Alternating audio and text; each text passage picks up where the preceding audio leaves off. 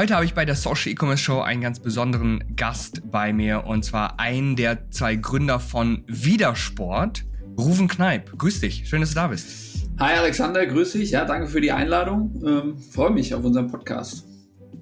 Großartig. Ganz viele wissen ja, dass wir hauptsächlich so kleinere, jüngere Online-Shops unterstützen, die noch am Anfang stehen häufig auch, die einfach super nachhaltige und tolle eigene Produkte haben und ihr passt einfach perfekt in dieses Muster. Und deswegen wollte ich einfach mal mit dir sprechen. Ihr seid auch so sehr aktiv auf allen möglichen Kanälen, seid jetzt wirklich auch gut im, gut im Wachstum, macht da viel, seid auf Messen unterwegs, also nicht einfach nur reine Online-Player. Und ich denke, da können alle wirklich viel von mitnehmen, wenn sie dir einfach mal äh, zuhören, was du so zu sagen hast. Ganz am Anfang, du hast ja Kneip mit Nachnamen. Es gab ja damals schon den Sebastian Kneip, der sich viel mit Gesundheit ja. und Bewegung beschäftigt. Manche kennen vielleicht auch das Kneippbecken. Trittst du hier so ein bisschen in die Fußstapfen? Ja, ist vielleicht gar nicht, also ein bisschen die Richtung ist es schon. Ne? Es geht auch um, um Gesundheit. Ne? Sport ist ja auch äh, direkt mit, mit Gesundheit äh, ja, verbunden. Ähm, bin aber jetzt nicht in direkter Linie, also sonst würde ich wahrscheinlich wieder Sport auch nicht machen. aber ansonsten ja. ist das, ähm, ja, werde ich häufig darauf angesprochen. Ne? Es ist dann tatsächlich die, die Connection kennen viele und ähm, ja, muss man dann häufig aber erklären. Ne? Gibt hätte ich gar nicht gedacht, dass du tatsächlich auch häufig darauf angesprochen Doch, doch, ja. Aber die, das, das Doppel-P muss ich trotzdem am Ende immer noch, äh, noch betonen. Äh, das wird dann häufig doch mal weggelassen. Ähm, ja. Okay, okay, verstehe. Magst du dich ganz kurz hier vorstellen und auch natürlich sagen, worum geht es bei Widersport überhaupt? Ja, gerne. Genau. Also mein Name ist äh, Rufen Knall, wie du schon gesagt hast. Ne? Wir sind äh, zwei Gründer. Wir haben eine Marke gegründet, Vida Sport, Sportbekleidungsmarke. Ähm, zu mir vielleicht noch kurz. Ich bin 35, verheiratet, habe zwei Kinder, habe lange in der Corporate-Welt gearbeitet und ähm, ja, irgendwann kam uns der Gedanke mit dem Christoph zusammen, mit dem ich das mache. Wir haben uns auch erst vor ja, knapp zwei, zweieinhalb Jahren kennengelernt, ähm, dass im Sportbekleidungsbereich einfach ein paar Probleme existieren und unter anderem das, dass sich die Menschen beim Sport in Plastik hüllen. Was irgendwie nicht so ganz natürlich ist und was uns auch in unserer Sportlaufbahn irgendwie immer gestört hat. Ähm, schon angefangen als, als, als Fußballer. Äh, kleine Anekdote immer, gab es immer diese Trikotkoffer, wenn man in der Kabine saß und ähm, ich kann mich noch zurückerinnern, als dann dieser, dieser Koffer immer reinkam, diese meistens silber und frisch gewaschene Trikots und dann wurde der aufgemacht und dann ist immer so eine Wolke aufgestiegen und es war schon ein Schweißgeruch, der bevor die überhaupt nochmal in Gebrauch dann waren, also die waren ja frisch gewaschen, ist das ähm, ähm, war das immer so ein, so ein, so ein Hallo-Wach-Moment, beziehungsweise jetzt im Nachhinein. Und wenn man dann so ein bisschen dahinter schaut, wie dann die teilweise die Herstellung von Sportbekleidung ist, war das dann unser Antrieb auch zu sagen, wir müssen da was, was ändern. Und das war so der Anstoß von, von Vida Sport. Wir waren Ende 2020 oder Mitte 2020 sind wir gestartet ähm, und versuchen jetzt ähm, ja, eine, eine D2C, eine Direct-to-Consumer-Marke aufzubauen, ähm, sind auch auf einigen Marktplätzen unterwegs und unser Credo ist einfach, dass wir wegkommen von diesen Synthetikphasen, also was viele vielleicht von der Polyester ähm, kennen oder Polyamid, was häufig in der Sportbekleidung einfach von den großen Playern verwendet wird. Da möchten wir wegkommen. Wir wollen auf natürliche, nachwachsende Rohstoffe setzen, die besonders umweltfreundlich in der Herstellung sind, die gut auf der Haut liegen, also dass man auch ein besonderes Tragegefühl noch entwickeln kann und ähm, in der Richtung versuchen wir ein breites äh, Sportangebot für Männer und Frauen zu schaffen mit Vida Sport und ähm, genau, haben jetzt, wie gesagt, Ende 2020 sind wir ähm, als kleines Hobbyprojekt, sage ich mal, gestartet, äh, weil wir hatten beide noch unsere, unsere Fulltime-Jobs. Und ähm, ja. dann haben wir so eine positive Resonanz bekommen, dass wir dann irgendwann an diesen, an diese Schwelle kamen, wo wir dann halt auch gesagt haben, okay, Hobbyprojekt, ne? es wurde immer mehr. Ne? Wir haben auch natürlich Content gemacht und ähm, natürlich auch Produktentwicklung und die ganze Logistik, was einfach äh, viel Zeit gefressen hat, dass man irgendwann an den Punkt kam, wo wir sagen, okay, machen wir das jetzt irgendwie nebenher oder wagen wir diesen Schritt und sagen, okay, ähm, wir gehen da jetzt mal voll rein und versuchen äh, uns vielleicht auch mit entsprechenden finanziellen Mitteln auszustatten und so weiter, um dann einfach das Angebot zu, auszubauen. Und das haben wir dann jetzt im Anfang diesen Jahres beschritten. Ne? Ähm, und genau, seitdem versuchen wir die Brand weiter auszubauen, ähm, die verschiedenen ähm, Kanäle ähm, kennenzulernen, ähm, zu bespielen und ja, einfach auch immer noch in so einer Lernphase einfach die, ja, das Ganze weiter voranzutreiben und sind da ja, trotz aller Widrigkeiten auf einem guten Weg, meiner Meinung nach. Und äh, genau. Glaube ich auch. Du hast da schon ganz, ganz viel erzählt. Was ich mich immer gefragt habe, und ich glaube, ich habe das euch nie so richtig gefragt, wofür steht eigentlich Vida? Was bedeutet das? Ähm, Vida ist aus der nordischen Mythologie, ist ein der, der Gott des Waldes, ähm, Schützer der Natur. Ähm, und das passt dann so ganz gut äh, zu, zu, hm, Stimmt, zu dem, ja. was wir was wir, wie unser Ansatz ist für Sportbekleidung. Und ähm, ehrlicherweise haben wir aus dem Namen, wenn du mich jetzt so fragst, für unser Brandbuilding noch gar nicht so viel gemacht. Ich denke, da ist auch noch ein bisschen Potenzial daraus, vielleicht ein paar Geschichten zu konstruieren. Ne? Ähm, muss man mal sehen. Das äh, bietet natürlich Potenzial. Wir haben es auch in unseren FAQs auf unserer Seite. Ne? Steht, steht da ein bisschen was zu, aber es ist jetzt nicht so, dass wir das jetzt irgendwie groß äh, in, in Produkte oder Bezeichnungen oder wie auch immer integrieren. Ne? Das äh, bisher eher weniger. Aber passt trotzdem ganz gut zur Story. Absolut, passt auf jeden Fall. Und gerade wenn man da so eine bildliche, emotionale Story erzählen kann und es so ein bisschen so eine Geheimsprache wird, die Leute jetzt noch so nicht kennen, aber dann später darüber sprechen, dann fragt man sich natürlich wieder, was bedeutet das, wovon sprecht ihr? Mhm. Dann hat es nochmal so einen, einen ganz, ganz tollen äh, Faktor, den ihr damit reinkommt. Ich würde mal gerne einen Satz von eurer Über uns Seite zitieren. Du hast es vorhin schon mal ganz kurz äh, erwähnt und ich fand den Satz einfach großartig und will ja gerne noch so ein bisschen mehr von dir erfahren. Es ging vor allem um Plastik, in das wir uns seit Kindheitstagen hüllen. Auch allein die Formulierung großartig gewählt. Also da merkt man schon, da hat sich jemand Gedanken zu gemacht, um unseren Lieblingssport zu machen draußen im Freien. Irgendwie einfach diese, diese Gegensätze, die aber nicht so richtig zusammenpassen. Also irgendwie hat man so, wenn man das schon so liest, ein ungutes Gefühl. Man hüllt sich in Plastik, aber gleichzeitig macht man seinen Lieblingssport, man hat Spaß, irgendwie draußen in der Natur, sei es, sei es auch einfach nur auf dem Rasen, ja. sei es in den Bergen, im Wald. Ähm, was, was ging euch da so durch den Kopf?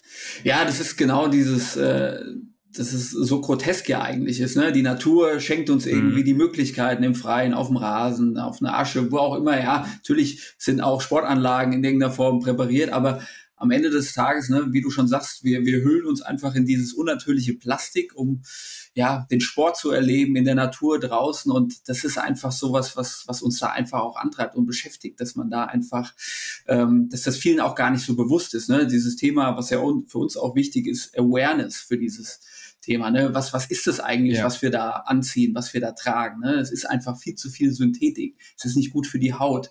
Und ähm, dementsprechend ist das einfach so, ähm, ja, so eine Botschaft, die wir einfach auch äh, weiter transportieren und nach außen tragen möchten, ähm, dass, dass, dass da was getan werden muss. Ne? Es ist einfach äh, nicht gut, so wie es läuft. Ne? Und wie gesagt, da haben wir noch nicht über die ganze Produktion, die Herstellung von diesen Synthetikphasen und was die auch umwelttechnisch über diesen gesamten Produktlebenszyklus von so einem einfachen Polyester-Shirt, ne? ähm, von so einem konventionellen Plastikfaser-Shirt, was da noch an, an negativen Auswirkungen drin steckt. Und ja.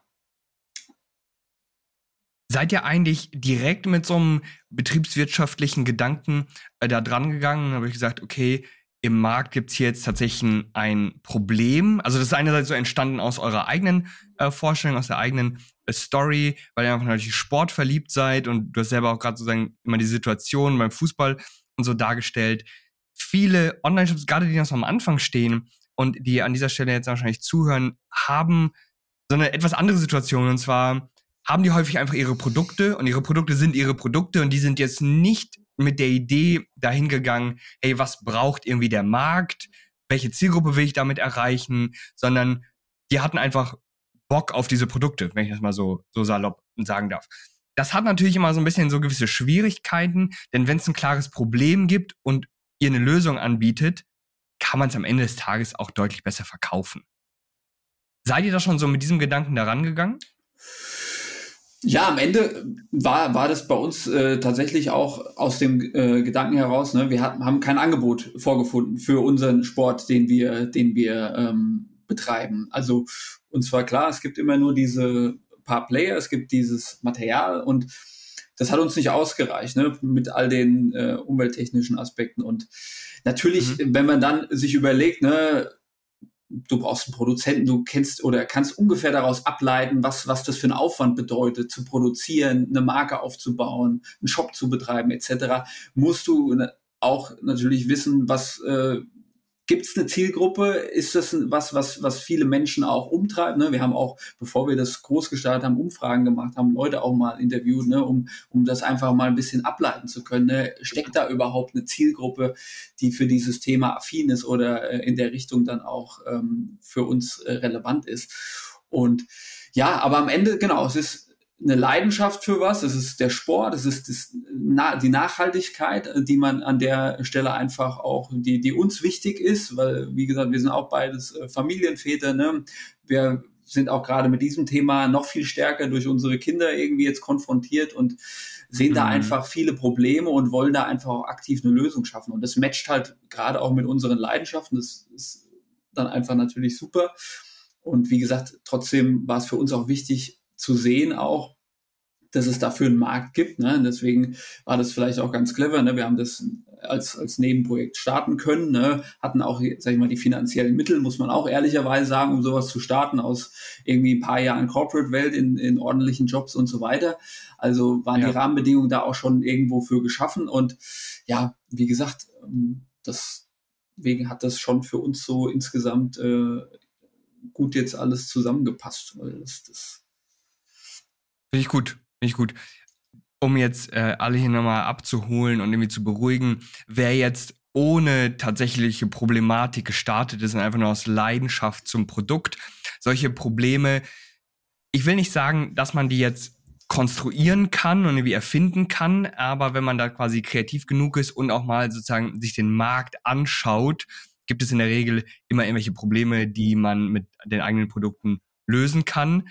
Und ich bin da sogar der Meinung, wenn es tatsächlich kein Problem gibt, dann sollte man das, das Produkt auch nicht verkaufen. Wenn das Produkt keine Lösung ist, wenigstens zu einem emotionalen Problem, zu einem luxuriösen Problem, denn auch Luxusprobleme sind am Ende des Tages Probleme, sollte man es gar nicht erst verkaufen. Was denkst du dazu? Ja, ich glaube, ähm, da bin ich fest deiner Meinung, also mittlerweile, ne? Ich, ich muss auch ehrlich sagen, bei mir hat es auch ein, ein, ein Learning über die letzten Jahre äh, stattgefunden. Ne? Ich habe auch mal mit dem Gedanken gespielt, Amazon FBA, muss ich ehrlicherweise zugeben, vor vielen Jahren mal, mal zu starten. Und ähm, ich bin aber auch hundertprozentig mittlerweile äh, deiner Meinung. Ähm, es müssen Produkte auf dem Markt die Probleme lösen. Es muss nicht von, von irgendwelchen Produkten noch mehr entstehen, was vielleicht irgendwie nur im Look and Feel vielleicht ein bisschen anders ist. Es müssen konkrete Probleme, jetzt auch gerade im Zuge der, mhm. des Klimawandels und so weiter und so fort, wo ja auch immer Ressourcen in Produkte fließen. Ne? Das muss man sich ja alles äh, bewusst machen. Ähm, brauchen wir ja. konkrete Problemlösungen und Produkte, die das schaffen. Und ähm, deswegen bin ich da voll deiner Meinung. Ihr habt wirklich ganz besondere Produkte. Da sind äh, diese Modalfasern drin, die bestehen ja teilweise aus Holzfasern, so Buchenholz, Eukalyptus ist da häufig drin. Wenn man das jetzt zum ersten Mal hört, dass das in, tatsächlich dann in Sportbekleidung sein soll, das klingt erstmal irgendwie merkwürdig, irgendwie kratzig, steif, unbequem, aber äh, das Gegenteil ist in Wirklichkeit der Fall. Und ich muss dir natürlich sagen, äh, als zu Transparenzzwecken, ich habe natürlich auch äh, ein T-Shirt von euch. Es ist echt mega bequem.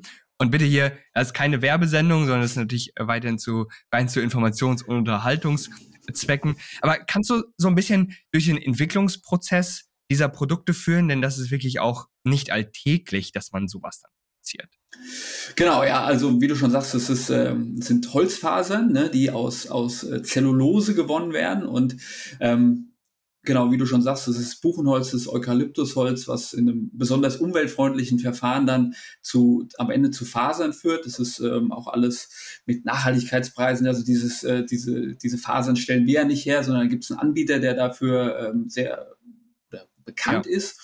Und ähm, dementsprechend, ja, die, die Trageeigenschaften, wie du schon sagst, Holz wirkt erstmal so ein bisschen, ne, kann das kratzig sein? Nee, das Gegenteil, es ist ultra weich ähm, und hat eine hohe Atmungsaktivität. Ähm, es hat eine Geruchshemmung, ähm, die auch noch äh, sehr spannend ist und dementsprechend, genau, ist, ist dieser gesamte Lebenszyklus, von dem ich gesprochen habe, im Vergleich zu einem, zu einem klassischen Plastikfasershirt ist, ist sehr umweltfreundlich. Ne? Wir haben nicht dieses Erdölbasierte, das haben wir nämlich zum Beispiel bei, bei klassischen Polyester-Shirts, sondern wie gesagt aus Zellulose, aus Holz mhm. wird das Ganze gewonnen. Dann gibt es kein Mikroplastik, was auch ein Riesenthema ist in dieser Industrie, in der Sportbekleidungsindustrie. Synthetikfasern scheiden Mikroplastik bei jeder Wäsche aus. Das ist bei, bei diesen Holzfasern nicht der Fall. Und die besondere Eigenschaft bei denen ist auch, Plastik verrottet ja nur ganz, ganz schwer, dauert irgendwie Jahrzehnte.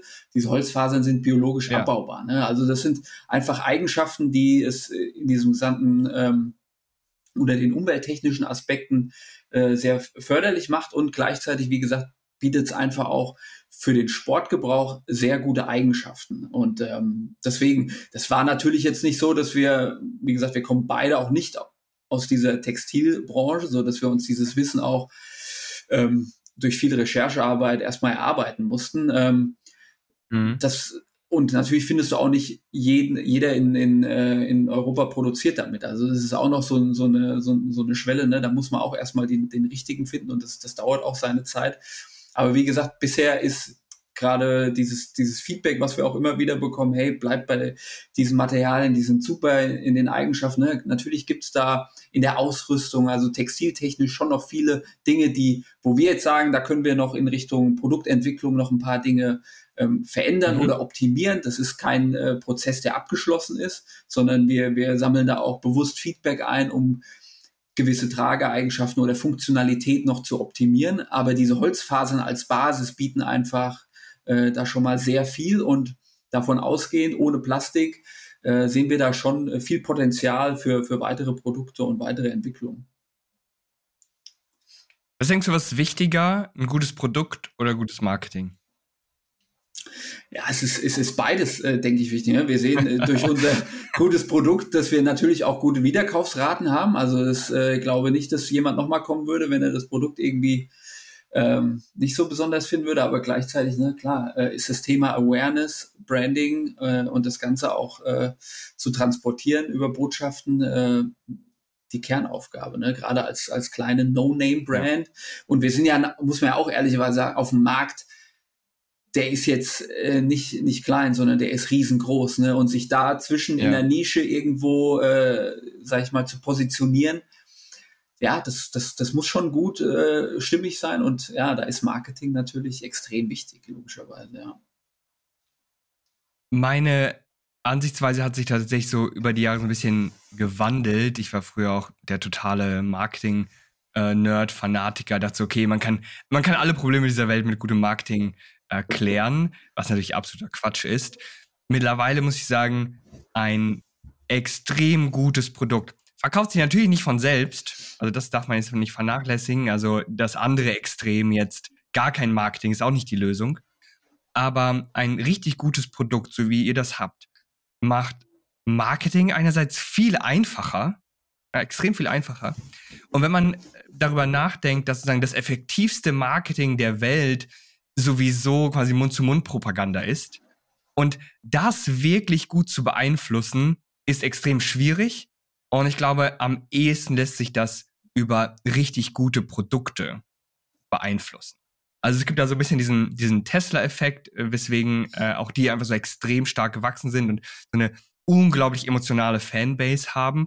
Äh, jeder, der das da mal irgendwie Probe gefahren ist oder so, das mal ausprobiert hat, diese Multimedia-Technik, hat dann direkt all seinen irgendwie 10, 20 Freunden, die in irgendeiner Weise vielleicht auch ein bisschen daran interessiert sein können, davon erzählt. Und äh, die stecken, glaube ich, bis jetzt immer noch ka kaum kein Geld oder kaum Geld in Marketing. Und erst wenn man, es, es gab da so eine ganz tolle Darstellung, irgendwie ein gutes, also gutes Marketing kann ein gutes Produkt sehr gut verkaufen, aber irgendwie ein schlecht, also selbst ein schlechtes Produkt kann gutes Marketing gut verkaufen, aber dass etwas wirklich extrem stark wächst, wirklich sehr, sehr profitabel wird, ist ähm, hauptsächlich sogar an einem guten Produkt messbar. Mhm. Das ist so mein, mein aktueller Stand, so, so, wie, so wie ich das sehe. Und da muss ich sagen, da habt ihr wirklich genau den richtigen, äh, seid ihr wirklich genau den richtigen Weg gegangen. Habe ein großartiges Produkt entwickelt. Du glaubst nicht, wie viele Online-Shops sich bei uns melden, die so ähm, Print-on-Demand anbieten. Und die haben teilweise auch schon so irgendwie nachhaltige Aspekte mit drin, aber die kommen so von außen. Also, mhm. was hältst du davon, wenn jetzt jemand sagt, ja, wir haben auch ein wunderbares Sport-T-Shirt und äh, das ist im Grunde einfach nur aus Polyester, aber wir pflanzen dafür einen Baum? Ja, da sind wir wieder beim Thema Problemlösung. ne? Was für, was für ein ja. Problem löst du damit? Ne? Das ist, ist, ist so immer dieses Thema, ja. Dementsprechend, ja, wäre das, äh, würde ich ihm jetzt vielleicht nicht auf die Schulter klopfen, würde ihm viel Erfolg wünschen, aber ja, ist keine Problemlösung. Und zu dem, was du gerade auch gesagt hast bezüglich Tesla und ja, Mund-zu-Mund-Propaganda, auch das ist was, was, was wir jetzt spannenderweise bei uns sehen. Wir haben beispielsweise in unserem nach unserem Checkout so eine kleine Umfrage, woher kennen uns die Leute eigentlich und haben da verschiedene Auswahlmöglichkeiten, ähm, also über die klassischen ähm, sozialen Medien logischerweise, Google etc. und haben aber auch Freund, Freunde. Mhm. Und ähm, tatsächlich äh, die größte Gruppe, an der ist, ist tatsächlich Freund, Freundin, die irgendwie über Weiterempfehlungen ähm, das Ganze dann äh, oder bei uns in, in, in den Shop gekommen sind. Und ich glaube auch, dass darüber einfach sehr viel gehen kann, ne? wenn du ähm, gutes Produkt äh, schon hast, dass es dann auch sich weiterträgt und die Menschen drüber sprechen. Und das ist ja, das, da, da, da, das, das wollen wir ja erzeugen, ne? dass die Menschen, äh, du gehst, machst dein Workout, bist in deinem Gym ähm, und am nächsten Tag triffst du deinen Kumpel und erzählst ihm davon, ne? dass du irgendwie ein neues, cooles Produkt oder ein Shirt hast, äh, was, was er unbedingt auch haben äh, muss. Und ja. so, so kann es auch funktionieren. Ne? Es ist äh, dementsprechend, ja bin ich da voll deiner Meinung. Das ist ein richtig gutes Zeichen, wenn ihr das jetzt schon so wisst. Ähm, mir wurde einmal die Frage gestellt von einer äh, Teilne Teilnehmerin unserer Masterclass, die sich sozusagen mit der Mathematik eines Online-Shops irgendwie, die war damit noch nicht so vertraut, die hat irgendwie nicht verstanden, wie, wie das so funktioniert. Denn wenn die gesagt hat, Alex, schau mal, ich habe halt irgendwie erhöhte Marketingkosten äh, diese ganzen Kunden zu akquirieren über Facebook und Instagram. Wie kann ich denn so überhaupt jemals irgendwie wachsen, beziehungsweise ähm, dass hier irgendwie Profit äh, das Ganze abwirft? Und da habe ich mal gesagt, pass auf, der allererste Schritt ist immer, dass du erstmal bei plus minus null rauskommst mit deinem ganzen Marketing, denn dann kannst du quasi wachsen, ohne dass du jegliche Kosten hast. Also das, was du da investierst, kommt automatisch direkt wieder zurück. Und wenn dann das Kundenerlebnis und die Produkte wirklich richtig gut sind, dann 10, 20 Prozent deiner Kunden sowieso auch nochmal weiterempfehlen, darüber sprechen, deine Produkte bewerten, also dir darüber indirekt helfen, noch mehr Kunden zu gewinnen, äh, dann gerät der Ball ins Rollen und du bekommst halt viel mehr Kunden, die über Mund Mund-zu-Mund-Propaganda von selbst kommen, ohne dass du irgendwas dafür bezahlt hast. Und super zufriedene Kunden kaufen sehr wahrscheinlich noch ein zweites oder drittes Mal in ein paar Wochen, in ein paar Monaten. Mhm. Und da steckt am Ende des Tages im E-Commerce äh, der ganze Gewinn drin. Es geht sofort mit der Folge weiter. Ich habe nur eine kleine Bitte an dich. Falls du von der Social E-Commerce Show echten Mehrwert erhältst und dir diese Informationen wirklich weiterbringen, dann bewerte doch gerne die Social E-Commerce Show auf Apple Podcasts oder Spotify. Je nachdem, wo du gerne Podcasts hörst. Falls du eine Person in deinem Bekanntenkreis hast, die von Social E-Commerce profitieren kann, dann teile gerne diese Inhalte, denn wir wollen so vielen Online-Shops wie möglich helfen, auf eigenen Beinen zu stehen, Umsatzziele zu erreichen und endlich mehr Produkte zu verkaufen kaufen. Und jetzt geht's weiter mit der Folge. Ich habe auch letztens von dir einen ganz tollen äh, LinkedIn-Beitrag gelesen. Äh, wenn es für dich okay ist, würde ich den gerne mal äh, vorlesen zum Teil. Ja, klar, gerne. Und zwar hast du geschrieben, ähm, verdammt, der Hype bleibt aus. Marke schon tot. Ein Konsumklimaindex den zweiten Monat in Folge auf All-Time-Low-Niveau. Ja, das sind natürlich so schlechte Nachrichten, die hier nicht abreißen. Und für eine D2C-Brand, wie ihr das natürlich seid an dieser Stelle, gab es schon bessere Zeiten, um durchzustarten. Dann ihr so ein paar Kanäle auf, Influencer-Kampagnen, Social Ads, ihr testet das alles und es zahlt sich auch schon aus und es wickelt sich gut. Aber geht es durch die Decke? Nein. So, und dann hast du geschrieben, haben wir das erwartet? Und hier beginnt eigentlich der, der richtig gute Teil, meiner Meinung nach. Haben wir das erwartet? Nein. Auch wenn man natürlich immer die Hoffnung hat, dass sich die Dinge noch schneller und rasanter entwickeln, auch wenn es maximal abgedroschen klingt, wir halten den Kurs, entwickeln Brand und Produkte, bleiben optimistisch und realistisch. Vieles können wir beeinflussen und liegt in unserer Hand, manches aber auch nicht und manche Dinge muss man auch etwas Zeit einräumen. Ich bin fest davon überzeugt, dass stetige Entwicklung auch zum Erfolg führt. Kannst du mir so ein bisschen deinen Gedankenprozess hinter diesem Beitrag erklären? Denn ich fand den klasse und auch 100 andere Leute fanden den auch super.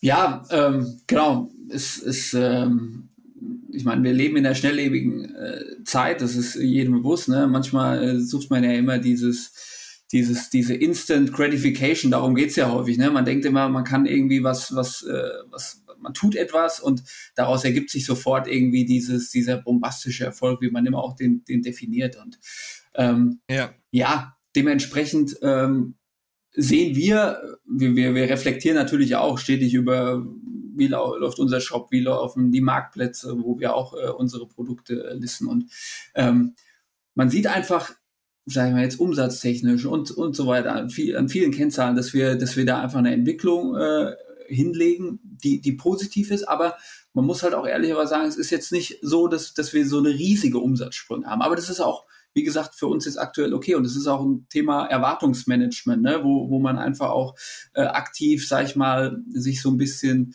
ja, durch Reflexion einfach so ein bisschen äh, konditioniert in der, in der Richtung einfach auch. Und ähm, ich war auch einfach eine Botschaft an, an viele andere. Ne? Ich glaube, es geht ja auch nicht nur uns so, dass das gerade eine, eine schwierige Zeit ist, aber dass man dann trotzdem nicht immer nur diesen kurzfristigen Erfolg. Klar, wenn Liquiditätsprobleme bei Firmen äh, alles nachvollziehbar, ne? Dann, dann mhm. brauchst manchmal vielleicht einen anderen Hebel, aber ähm, trotzdem darf man jetzt auch in der aktuellen Entwicklung nicht so das mittelfristige und langfristige außer, außer Acht lassen, äh, sondern dass man halt, also in unserem Fall, wir sind angetreten, um ein Problem zu lösen, zu adressieren. Das braucht mhm. einfach mhm. seine Zeit, diese Awareness-Kampagnen, die wir machen, die wir bauen. Ne? Wie gesagt, unsere Produkte, die wir weiterentwickeln dem wollen wir einfach auch Zeit geben. Ne? Es, es, muss sich natürlich irgendwie positiv entwickeln, aber es, es, es muss, müssen nicht immer diese Sprünge geben, sondern es geht auch einfach stetig und das ähm, ist einfach, glaube ich, das, ähm, ja, wo, wo wir uns auf einem, auf einem guten Weg sehen und einfach auch, ähm, ja, da optimistisch auch weiterhin sind. Ne? Und äh, weil du auch diese, das Eingangsstatement ne, ein bisschen, bisschen, äh, ja, offensiv ketzerisch, weiß ich nicht, wie ich es formulieren mag, aber auch immer dieses, naja, klar, die Rahmenbedingungen sind schlecht, aber ja, man muss persönlich oder jeder für sich kann trotzdem irgendwie gewisse Ableitungen daraus treffen und darf dann auch, glaube ich, den Kopf nicht in den Sand stecken, so abgedroschen das dann an der Stelle klingt. Ne? Aber wie gesagt, immer dieses mittelfristige und langfristige auch im Blick haben weiterhin. ja, Stichwort so Erwartungsmanagement, das du schon gesagt hast ich finde gerade so in der Online-Welt ist das Erwartungsmanagement halt total daneben. Also alle sehen natürlich diese wahnsinnigen Ergebnisse, die haben jetzt wieder 100.000 gemacht, die haben ja jetzt 10 Millionen im Jahr gemacht und man weiß ja überhaupt gar nicht, was steckt da alles dahinter. Ja, ja. Und das ist dann natürlich so schnell einfach gesagt, so, hey, ja, die sind unglaublich schnell gewachsen. Und sicherlich, es gibt immer so diesen, diesen 1%, der es irgendwie in den Hype geschafft hat, der irgendeine Welle geritten ist und äh, die Personen haben es extrem schnell geschafft. Und es gibt da so ein Zitat von ähm, Alex Hormozy, der ist mittlerweile unglaublich auch bekannt geworden, der hat sich früher mal so ein bisschen zurückgehalten, ist auch eigentlich ursprünglich so ein Online-Markter, der hilft eigentlich hauptsächlich ähm, Gyms, also Fitnessstudios in den USA und mittlerweile ist er mehr so ein Businessman für, für Infobusinesses und für Dienstleister. Und er sagte, ey, mit den richtigen Fähigkeiten und wenn du da die Arbeit investierst, kannst du auf jeden Fall so innerhalb von zehn Jahren Millionärsstatus erreichen. Und er hat das dann noch so ein bisschen drastischer gesagt. Naja, er meinte so, I can make you rich. Ja, also ich kann dich da reich machen in zehn Jahren, gar kein Problem. Aber in neun Monaten wahrscheinlich nicht. So. Und da fand ich das sehr schön und ehrlich. Ich meine, der Mann hat irgendwie schon über 100 Millionen oder so gemacht an Umsatz über seine unterschiedlichen Firmen. Der weiß, wie das funktioniert. Und der hat selber gesagt so, hey, die ersten paar Monate habe ich in meinem Fitnessstudio irgendwie auch auf, auf einer Matratze geschlafen, um äh, mir eine Wohnung zu sparen. Ja, und dann hatte ich in meinem Fitnessstudio eine Küche und da habe ich dann auch gekocht und so. Habe ich gewundert, hat keiner gesehen. Bin morgens schnell aufgestanden, habe alles weggeräumt, damit die ersten Besucher da äh, nicht sehen heutzutage sieht man natürlich nur noch so, wow, der hat 100 Millionen mhm. gemacht. Das ist der Wahnsinn. Ich muss einfach nur seine Tricks nutzen und dann komme ich dahin. Ja. Das Erwartungsmanagement im Online-Bereich ist halt komplett daneben. Ja, daher fand ich dein, daher fand ich so deinen ehrlichen Beitrag an dieser Stelle auch wirklich gut. Ich will auch gerne einen zweiten äh, Beitrag vorlesen, diesmal nicht von dir, sondern von äh, Lennart Rieper. Den kennst du gegebenenfalls auch von LinkedIn. Ist der äh, Gründer, ich glaube nicht mehr Geschäftsführer von Strive. Mhm. Die verkaufen diese, diese auch so Fitnessprodukte, ja. jetzt keine Bekleidung, glaube ich, aber eher so, äh, ich weiß, die haben diese großen Medizinbälle ja, ja, und genau. so Massagebälle und so weiter. Und dieser Beitrag ist auch schon ein bisschen äh, her. Äh, ich glaube von Juni, Juli ungefähr. Aber da waren auch noch mal ein paar richtig gute äh, Dinge dabei. Und zwar, es beginnt auch hier wieder, ja, ein bisschen reißerisch, aber wir kennen das alle. Wir brauchen natürlich erstmal die Aufmerksamkeit der Leute. Er sagt, Black Friday Umsätze an einem ganz normalen Tag im Juli. Wir starten im E-Com weiter durch. Dann erzählt er so ein bisschen äh, von verschiedenen Leuten, was sie so gemacht haben, dass sie so ihre Omnichannel-Strategie hier ausprobieren. Und ähm, ganz unten sagt er nochmal, wie haben wir das gemacht? Also wie haben wir trotz Sommerloch im Juli, was eigentlich so häufig der schlechteste Monat war, ähm, dann trotzdem eigentlich den besten Monat rausgeholt? Und er sagte, keine Tricks, keine Abkürzung, einfach nur kontinuierliche Arbeit. So. Ja. Okay, das ist irgendwie nicht das, was alle hören wollen. Ja, wir wollen sagen, hey, wir haben jetzt diesen Facebook-Marketing-Trick ausprobiert ja. und dann wollen es auch alle plötzlich machen. Und also, nee, hey, wir haben einfach das durchgezogen, was wir, was wir immer machen, von dem wir wissen, das ist gut, damit kommen wir weiter.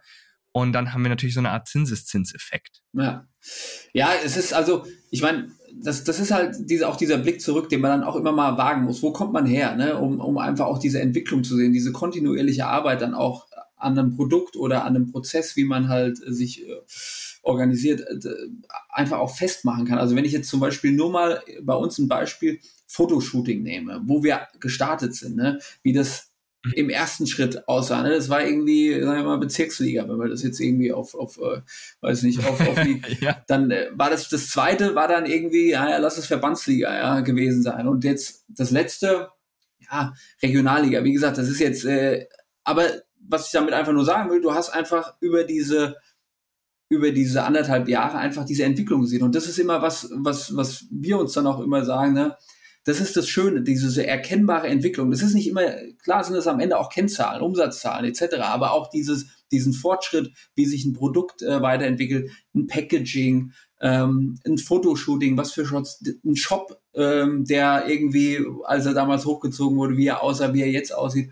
Und das sind alles so Sachen, das muss man sich immer mal wieder vergegenwärtigen ne? und dann auch dieses, dieses Erwartungsmanagement, von dem wir gesprochen haben. Und ja, das, wie du schon sagst, das klingt so abgedroschen, diese kontinuierliche Entwicklung, weil jeder orientiert sich natürlich hier, die Snox, da wird nochmal hier ein neuer Umsatzrekord und natürlich mhm. sieht man mhm. auch in den sozialen Medien ne, diese Beiträge immer, die dann viral gehen, aber man muss ja ehrlich sagen, es sind dann nur diese 0,51 Prozent ne? und der Rest hat ja. ähm, ganz andere Baustellen und ähm, ja, dementsprechend, ne, es ist nicht alles Instant Gratification, weiter am Ball bleiben. Im Basketball, es gab einen berühmten Basketballer, Joel Embiid, der hat den äh, Slogan geprägt, Trust the Process. Und ähm, Ach, von dem kommt das? Ja, ich weiß nicht, ob er das äh, patentiert hat, aber auf Oder jeden Fall. Immer gesagt, er hat ja. er sehr häufig äh, ähm, so ein bisschen ähm, für seinen Verein dann äh, wiederholt, weil das bei denen auch eine längere Entwicklung war. Ähm, Genau. Dementsprechend, ja. Das ist witzig, denn genau das, genau das ging mir vorhin durch den Kopf und ich wollte es gerade auch sagen. Aber ich wusste nicht, dass, dass es in dem Zusammenhang mit dem Basketballspieler steht. Ja, ja ab, absolut, ne? Trust the process. Wenn du merkst, okay, die einzelnen Komponenten, die werden immer besser, dann muss das große Ganze auch automatisch besser werden. Ja. Es gibt natürlich Momente, da hat man irgendwie Pech, also es gibt halt globale Krisen, in denen wir uns auch befinden und so weiter. Äh, da kann man jetzt nichts machen, da muss man sich natürlich anpassen. Aber am Ende des Tages, das, was man selbst kontrollieren kann, wenn das immer besser wird, wenn der, wenn die Inhalte immer besser werden, wenn die Grafiken, Bilder, Videos immer professioneller werden, wenn die Strategien besser ausgearbeitet sind, dann kann es nur nach vorne gehen. Ja. Äh, mittel- und langfristig jedenfalls. Kurzfristig kann natürlich alles Mögliche ja. schwanken. Ich will nochmal auf einen konkreten Punkt äh, übergehen, auf den ich auch immer wieder angesprochen werde, wie kommt man denn eigentlich mal so an größere Medien ran? Und ihr habt das auch in eurem Shop dargestellt, dass ihr so vom Handelsblatt, Business Punk, Frankfurter Rundschau äh, auch schon ähm, so gefeatured wurdet oder dort einfach sozusagen gezeigt wurdet. Ähm, ihr wurde schon auf diverse sagen, Messen eingeladen, konntet hier und da mal auch äh, sprechen über verschiedenste Themen. Ähm, wie seid ihr ähm, auf sowas drangekommen oder wie sind die auf euch aufmerksam geworden? Auch da wieder, da steckt einfach auch viel Arbeit drin. Also das, das ist jetzt ein kleiner mhm. Auszug, ne? Ähm, aber natürlich sind wir da auch sehr aktiv. Also gerade so in der ersten Phase, wo wir das noch als Nebenprojekt irgendwo gehandelt haben, war das viel auch Texte vorbereiten, ne? Geschichten erzählen, also ähm, zu unserer Brand, die Story dahinter und so weiter. Also mhm. da auch Klinken putzen und äh, auch nervig sein, Leute auch mal telefonieren, äh, wirklich mal einen Hörer in die Hand und mal eine Redaktion oder sonst wen angerufen, weil nur so funktioniert's. Ne? Die kommen jetzt nicht auf die Idee, äh, sofort einen Artikel über dich zu schreiben, aber wenn man da einen langen Atem hat, auch das zahlt sich irgendwann aus und das ist auch weiterhin äh, eines äh, unserer Bausteine, wo wir halt weiterhin auch äh, Wert drauf legen. Ne? Wir versuchen rund um mhm. unsere Marke auch irgendwie erzählenswerte Geschichten zu konstruieren in irgendeiner Form. Ne? Also klar, diese Holzfaser, Trainingsshirts, Alternative zu Polyester, die Geschichte ist irgendwie durch, aber wir versuchen auch mit Materialienauswahl und Dingen, die wir halt verändern,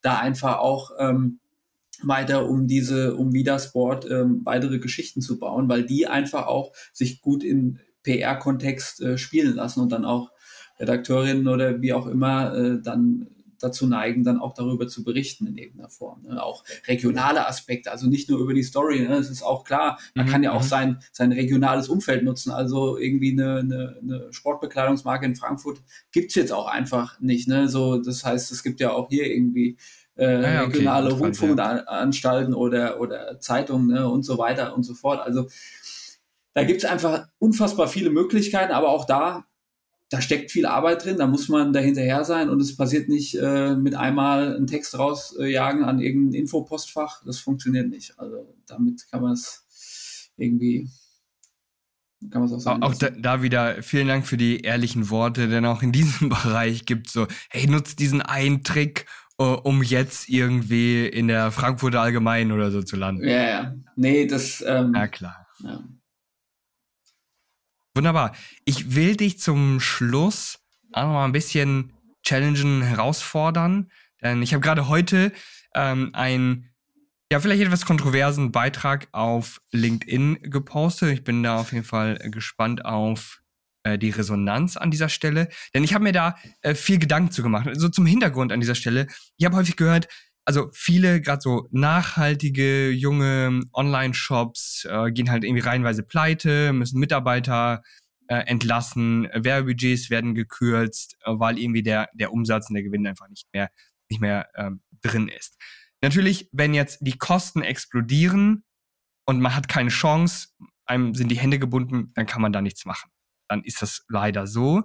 Ähm, häufig gibt's aber meiner Meinung nach eine eine Sache oder so zwei Punkte, ne, zwei Punkte sind es eigentlich eher, ähm, die häufig kritisch sind bei so kleinen Online-Shops. Und zwar, der erste Punkt ist, die sind manchmal in so einer romantischen, träumerischen Blase und denken, sie könnten jetzt quasi einfach nur so über schöne Worte und über so Nachhaltigkeit, Soziales, hey, wir sind eine tolle Community, darüber irgendwie Produkte verkaufen. Und da muss ich sagen, am Ende des Tages wissen sie trotzdem gar nicht, wie man verkauft oder sind extrem passiv darin, tatsächlich mal zu verkaufen. Ihre einzigen Argumente sind eben sozusagen Nachhaltigkeit und Soziales. Und gerade diese Bedürfnisse, die fallen in Schwierigkeit, in schwierigen Zeiten als erstes weg. Das heißt, wenn ich ein Produkt habe, das quasi genau das gleiche ist wie eine günstigere Alternative, nur meins ist halt irgendwie grün aus, aus irgendeiner Sache heraus, dann entscheiden sich Kunden, jetzt nicht alle, aber wahrscheinlich leider viele, doch eher für die günstigere Alternative. Ich würde da gerne sozusagen mal in dein Gehirn anzapfen und wissen, was du dazu denkst. Ja, ähm, das kann ich auch hundertprozentig unterschreiben, auch aus dem Aspekt, dass wir, wir sind in der Fashion, ne? Und da ist auch das Thema Nachhaltigkeit sollte ja auch irgendwann, auch nicht nur in der Fashion, aber in vielen Branchen irgendwie das New Normal sein, ne? Dass man irgendwie ähm, Produktion, Herstellung und alles da drumherum möglichst umweltfreundlich auch, auch irgendwie macht. Ähm, aber auch gerade in der Fashion, du wirst nur mit einem nachhaltigen Produkt nichts verkaufen. Ne? Die Leute wollen, dass es gut aussieht auch. Ne? Das kann man einfach nicht außer Acht lassen. Du brauchst einfach noch weitere Features, die in irgendeiner Form punkten. Weil, wie du schon sagst, und da gibt es auch Studien zu, gerade in, in der Fashion, Ähm, und es ist wirklich ein, ein, Bereich, da fällt als, da werden als erstes Abstriche auch gemacht. Das ist wirklich so, dass es gibt nur wenige sehr überzeugte Käuferinnen, die wirklich auch dieses Green Label unbedingt haben wollen. Und dann gibt es einfach mhm. aber auch total viel, die genau in solchen wirtschaftlich angespannten Zeiten dann sagen, okay, naja, ähm, da kann man ja mal vielleicht mal ein Auge zudrücken, kann jetzt dann doch irgendwie wieder Synthetik sein, was auch immer. Ne? Also nur dieses Nachhaltige, unterschreibe ich 100 Prozent, reicht nicht, um irgendwie sich mittel- und langfristig als Marke zu etablieren und im besten Fall auch irgendwo zu skalieren. Das funktioniert nicht. Ähm, es geht über gute Produktqualität und Eigenschaften darüber hinaus, die in irgendeiner Form das Produkt besser machen und nicht nur nachhaltig und sozial sind. Mhm. Da erinnere ich mich an eine Aussage von dem äh, von einem der Gründer von Kuschel, dem Matthias Weser, mit dem ich auch ein Interview geführt hatte. Und der hat gesagt, hey, wir kriegen das nur in den Mainstream, wenn das auch in gewisser Weise irgendwie cool ist. Ja. An dieser Stelle. Ne? Cool ist jetzt sehr, sehr abstrakt. Was bedeutet das? Aber das muss irgendwie gut aussehen. Ja. Wenn ich jetzt so ein, so ein T-Shirt von euch habe und das sieht aus wie irgendwie so ein Leinenhemd und ich sehe daraus darin aus wie so ein Messias. Äh, sorry, aber dann, damit gehe ich nicht ins Gym. Dann. Ja. Ne? Also bei aller Nachhaltigkeit. Und die allermeisten werden das dann auch nicht tun. Also ich will keine Ökolatschen tragen. Ich will trotzdem halt immer noch irgendwie schöne, schicke Schuhe haben.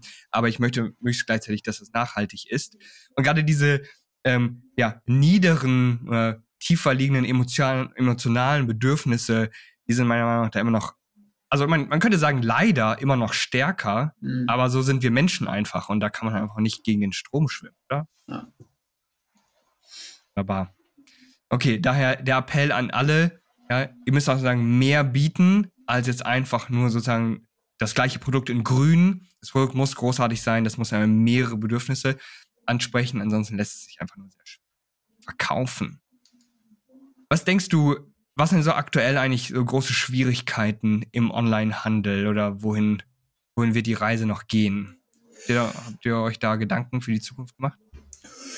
Ja, wie gesagt, ne, wir, wir merken natürlich auch gewisse Entwicklungen äh, derzeit. Ne? Unser, unser Traffic ist, ist jetzt auch nicht äh, auf dem auf dem Höhepunkt äh, gerade. Ne? Man merkt einfach, die mhm. Kaufbereitschaft mhm. bei vielen ist, ist jetzt gerade nicht so sehr vorhanden.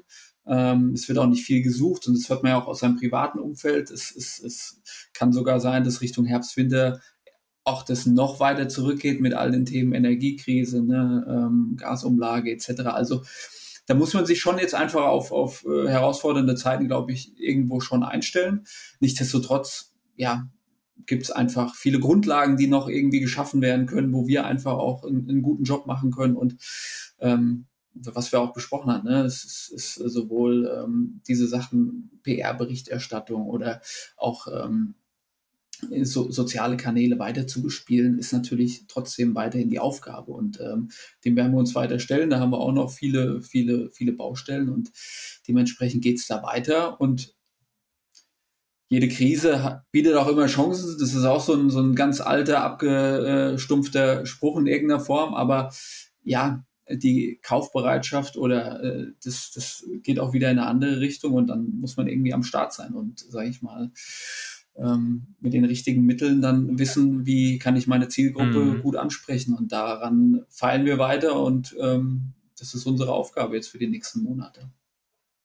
Ich habe da mal irgendwie so eine Statistik gesehen, ich habe sie jetzt nicht mehr vor Augen und äh, müsste sie selber mal googeln und suchen. Ähm, da ging es genau darum, dass man kann das natürlich einfach sozusagen so nachplappern, ja, sich selbst motivieren, ja, in jeder Krise steckt auch eine Chance. Die wenigstens, die wenigsten nutzen diese Chance dann am Ende des Tages tatsächlich. Ähm, es gibt aber, aber eine klare Statistik für, für irgendwie, also nicht nur Online-Shop, sondern Unternehmen im Allgemeinen, die durch so eine Krise aber weiterhin Gas gegeben haben, die jetzt nicht alles irgendwie auf Null runtergeschraubt haben und so, okay, Hauptsache überleben, sondern wir wollen jetzt wirklich aktiv auch angreifen und Chancen nutzen. Die waren nach Krisen auch mal deutlich, deutlich erfolgreicher als sogar dann vor der Krise. Denn während alle anderen halt weniger gemacht haben, haben die versucht, ihren Kurs zu halten. Klar, das ist auch wieder mit Risiken verbunden. Ja, wollen, wir wollen hier niemandem was vormachen. Mhm. Ähm, das eine oder andere Unternehmen ist dann auch doch pleite gegangen, was vielleicht doch zu aggressiv war oder sich äh, verschätzt hat, verrechnet hat. Mhm, aber es gab da immer ganz, ganz klare Gewinner und daher sollte man da seine, deine Marketing, Verkaufsaktivität oder die Aktivitäten im Allgemeinen natürlich auf gar keinen Fall irgendwie runterschrauben, sondern eher auf, da, da aufpassen, wie können wir uns jetzt an diese Situation anpassen, wo können wir Kunden da abholen, wo sie jetzt gerade äh, sind. Ja. Habt ihr eigentlich so größere langfristige Ziele, so für die nächsten fünf, zehn Jahre? Ja, wir haben sicher auch Ziele. Ne? Also im ersten Schritt wollen wir auch schon ähm, eine Marke aufbauen und eine Organisation, wo wir auch Menschen irgendwo beschäftigen, weil wir auch da viele Ideen haben oder auch schon viel gesehen haben, ähm, wie man Organisationen aufbauen kann, wie man gut arbeiten kann und das auch schon gerne für unsere Marke irgendwie was aufbauen möchte mit Mitarbeiterinnen etc. pp. Und mhm. ähm, daran geknüpft ist natürlich auch eine, eine, eine gute finanzielle Entwicklung beziehungsweise eine Skalierung in irgendeiner Form. Ja, aber wir wollen einfach in diesen Dunstkreis kommen, wir wollen Impact erzeugen, wir wollen dieses Thema plastikfreie Sportbekleidung adressieren und dafür brauchst du eine relevante Größe. Punkt. Und ähm, ja das ist dann einfach auch unser Ziel für die nächsten Jahre, dass wir äh, auch von den Großen in irgendeiner Form zumindest mal ansatzweise wahrgenommen werden. Hey, da gibt's welche, die machen das irgendwie anders, die machen das vielleicht umweltfreundlicher oder mit Sicherheit umweltfreundlicher und haben da einen ganz anderen Ansatz, um dann auch einfach in der Gesellschaft mal auch diese, diese großen Konzerne, das ist ja nicht nur im Sportbekleidungsbereich, auch in vielen anderen, mal zu hinterfragen und auch mehr noch zu challengen. Und das ist ganz klar auch eines unserer, unserer, unserer Ziele mit unserer Marke. Mhm. Ganz zum Schluss, mein, ihr steht jetzt natürlich auch noch am Anfang, aber ihr habt schon extrem auch viel äh, gemacht, seid da auch sehr, sehr aktiv. Viele andere Online-Shops sind das nicht, haben so Schwierigkeiten gerade am Anfang, wissen nicht, wo sie starten sollen, was sie machen sollen. Es gibt auch unglaublich viele Möglichkeiten. Ähm, was würdest du Online-Shops so die noch am Anfang stehen, raten oder gerne mitgeben aus dem Erfahrungsschatz, den du jetzt schon gesammelt hast? Ja, erstmal geht's bei den Basics los, ne, bei den Grundlagen. Also ähm, ich muss ehrlicherweise sagen, ne, ein Shop kann, kann man, kann jeder mittlerweile hochziehen, wie oder nach welchen ähm, welche Instrumente, welche Werkzeuge man da anwendet, ist einfach super wichtig. Damit würde ich mich schon relativ stark mhm. am Anfang auseinandersetzen. Wie kriege ich die Leute dazu, dass sie tatsächlich auch bei, bei dir kaufen? Ähm, genau, und dann Geschichten konstruieren rund um, rund um deine Marke. Warum tust du das? Was ist dein, dein Antrieb? Ne? Und das halt auch einfach tu Gutes und sprich darüber. Ähm, in allen möglichen Richtungen, soziale Kanäle, PR etc. Ähm, es bringt nichts für sich irgendwie coole Ideen zu haben und das dann irgendwie ähm, niederzuschreiben. Du musst die Botschaft irgendwie nach außen tragen. Und da gibt es mittlerweile so viele Möglichkeiten, ähm, in irgendeiner Form das zu tun. Und das muss man sich dann das muss man sich jeden Tag irgendwie wieder so ein bisschen vergegenwärtigen. Ne? Irgendwie muss ich heute gewissen Inhalt erzeugen und musst den irgendwohin ähm, auch transportieren. Nur so kann deine Marke, dein Produkt, dein Shop irgendwie bekannter werden. Und darum geht es ja am Ende. Ja. Ähm, Korrekt. Vielen, vielen Dank. Das waren aber richtig gute Worte. Tu Gutes und sprich darüber. Das wollen wir auf jeden Fall hier an dieser Stelle einmal festhalten. Rufen, vielen, vielen Dank, dass du dir die Zeit dafür genommen hast. Ich bin mir absolut sicher, da wollen gerne noch mal ein paar Leute mit dir in Kontakt treten, von dir lernen, einfach beobachten, was du machst. Wo kann man dich am ehesten erreichen? Am besten einfach äh, durchrufen, ne? Telefonnummer kann ich gerne oder halt bei LinkedIn bin ich sehr aktiv. bei LinkedIn, also ich, ich bin immer der ein Freund des gesprochenen Wortes, deswegen ich telefoniere auch immer noch ultra gerne, aber ansonsten gerne auch über LinkedIn, äh, rufen at vida-sport.de, auch gerne per E-Mail. Per ähm, also ich bin immer offen und freue mich über jeden Kontakt, weil, wie gesagt, wir stehen auch am Anfang, wir machen auch nicht alles gut, alles perfekt, wir lernen auch von anderen oder können von anderen lernen. Dementsprechend ist, ist Austausch immer super hilfreich und äh, freue mich da auch immer sehr drüber. Wunderbar. Je nachdem, wo diese Show, wo dieses Interview jetzt äh, gesehen wird, auf YouTube oder einfach nur gehört wird als Podcast, ähm, verlinke ich das sehr gerne in den Show Notes oder in der Videobeschreibung.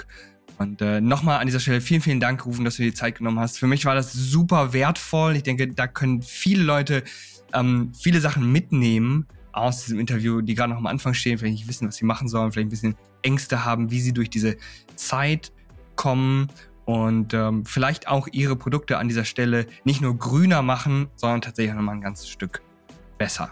Danke, Alexander. Ja, auch an dich.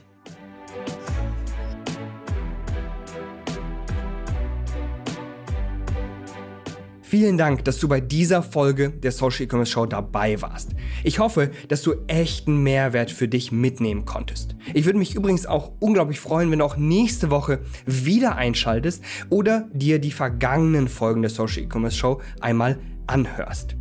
Falls du Themenwünsche oder konkrete Fragen hast, dann schick sie mir doch gerne an alexander at socialecommerce.de und ich gehe sehr gerne in der Show darauf ein und schreibe dir natürlich auch nochmal persönlich zurück. Apropos persönlich, falls du eine kostenlose Shop- und Marketing-Analyse von mir persönlich erhalten möchtest, dann klick gerne auf den Link in den Show Notes und nimm das Angebot von uns wahr. Bis dahin wünsche ich dir ganz, ganz viel Erfolg mit deinem Online-Shop. Dein Alexander Schwarzkopf.